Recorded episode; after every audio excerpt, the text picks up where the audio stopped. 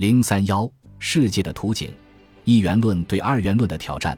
为了管理人口日益增多的国家，统治者们需要新的骨干亲信，并且以令人信服的方式让其权力合法化。他们首先从觅食者祖先留给农民们的世界图景入手。每个时代的人都寻求连贯性，这种理解是通过将自己的感觉或感知与其他信息相匹配而获得的。对宇宙模式的探索贯穿整个思想史。据我们所知，人类尝试用来解释万物的第一个观念是将宇宙一分为二，我称之为二元论 （binaryism） 传统上称为二元主义。最好避免使用该词，因为该词也常被用于其他的诸多观念，会使人困惑。在二元论的设想中，宇宙一分为二，圆满对称，井然有序。在大部分二元模型中，两个彼此冲突或互补的本源主宰一切，两者间的平衡会调节系统流动和变化，让系统变得灵活。这个观念可能来源于两种经验或其中的一种。第一种经验是，你一想到某个事物，就立刻将它与其余一切分开了。此时出现两个互补的范畴，它们合在一起包罗一切。一旦你提出 X。非 X 也就随之自成一类，正如某些智者所说，世界上分为两类人：一类人认为世界上分为两类人，另一类是不这么认为的人。第二种经验是，二元论源于对生活的观察或者对环境的观察，两性是互相渗透的，天空和大地彼此亲吻和碰撞。二元论的要素给善于观察的头脑留下了深刻印象。二元论塑造了对其深信不疑者的神话和道德，而从人类学家关于普通宇宙论的研究记录来看，这样的人在过去和目前都数量众多。他们生活在已知最遥远的祖先们想象出来的世界里。在诸多冲突的关于宇宙的描述中，最为人熟知的形象往往是两个力量之间不稳定的平衡或互补，比如光明与黑暗，或邪恶与善良。上一代学者认为，大兵器欧洲的演化体现了一种思维方式，即猎人们所看到的每一件东西都按照性别分为两类。一些已知最早的创世神话里，世界被表述为大地和天空交合的产物。这种创造性的结合的思想，直到古代雅典依然具有影响力。欧里庇得斯戏剧中的一个角色说：“他听母亲说，天地曾融为一体。”当他们彼此分开时，他们孕育了万物，此后便有了光、树、天空的飞鸟、地面的野兽、海中的生命和人类。尽管在过去三零零零多年中，大多数声称能够解释宇宙的新思想体系都否认二元论，但也有例外情况，比如道家，他对中国的形成产生过影响，并在思想史中凡是受到过中国影响的地方都做出过重大贡献。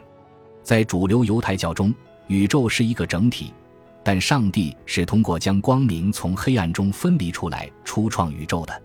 基督教理论上是否认二元论的，但从中吸收了很多影响，至少包括一个观念或一种意象，即天使代表的光明力量永恒对抗撒旦代表的黑暗力量。不知从何时起，一个新的宇宙论开始挑战二元论、一元论。该理论认为。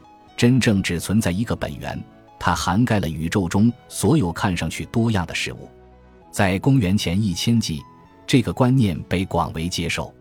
前苏格拉底时代的圣贤们说，世界是一个整体，可能就是其字面意思，一切都是其他一切的一部分。公元前六世纪中叶，古希腊米利都学派的哲学家阿纳克西曼德认为，一定存在一个无限且永恒的现实，包容整个世界。一两代人之后，巴门尼德是这么说的：“存在之外别无一切，一切都是连续的，因为存在与存在紧密相连。按照这一思路，一和无穷大之间没有数字，一和无穷大彼此相等，共享边界，和所有一切相连和重叠。所有其他据说插入其中的数字都是虚幻的，或者说只是我们为了方便起见设置的分类工具。二是俩。”三是仨，诸如此类。你可以说五朵花，但脱离花或者数字所系的其他事物，没有五这个东西。五是不存在的，而一是存在的。公元前四百年左右，有一位讽刺作家如此讽刺当时的一元论者：这些人说存在皆一，既是一，同时又是一切，但是他们自己都统一不了对其的称呼。然而，一元论者似乎对这种讽刺毫不在意，在思想得以记录的任何地方。都有一元论的身影。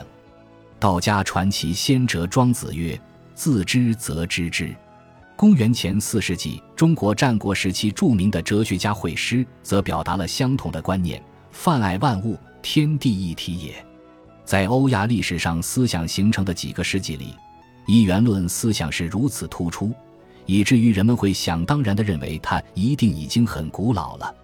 最早的证据来自《奥义书》，众所周知。很难确定其年代。由谁奥义书是最早的奥义书之一，其神话的传统可以追溯到公元前二千纪。它讲述了一个宇宙反叛的故事：自然的力量反叛自然本身，众天神挑战犯的至高无上。但若犯不在，火烧不着草；若饭不在，风吹不走草。这些文本自身可能仅仅暗示神是万能的或存在万能的神，类似于犹太教、基督教和伊斯兰教的教义。然而，结合语境来看，一种更为普遍、神秘的信念似乎正在发挥作用：相信宇宙无限和永恒的同一性，一种在此前文明中前所未有的万有理论。在后来的奥义书里，“泛”这一概念。确实被明确定义为包含一切的唯一实在。公元前一千纪，一元论传播到古希腊和中国，可能是从印度的起源地传播过去的。它成为印度教的主要教义，甚至可以说是决定性的教义。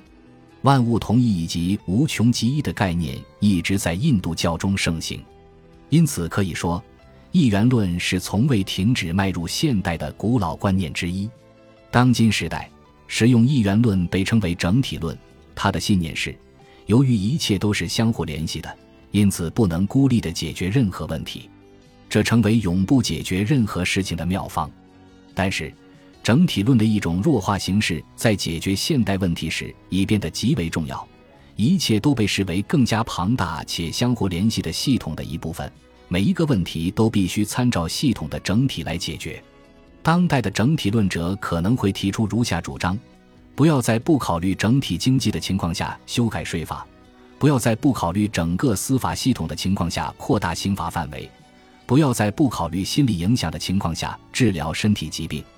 一元论可能不会立即产生任何明显的政治影响、社会影响或经济影响，但是它的确引发了关于世界如何运转的其他观念，并产生了政治影响。如果每件事都是相互关联的，那么一个领域中事件的线索就一定存在于另一个领域。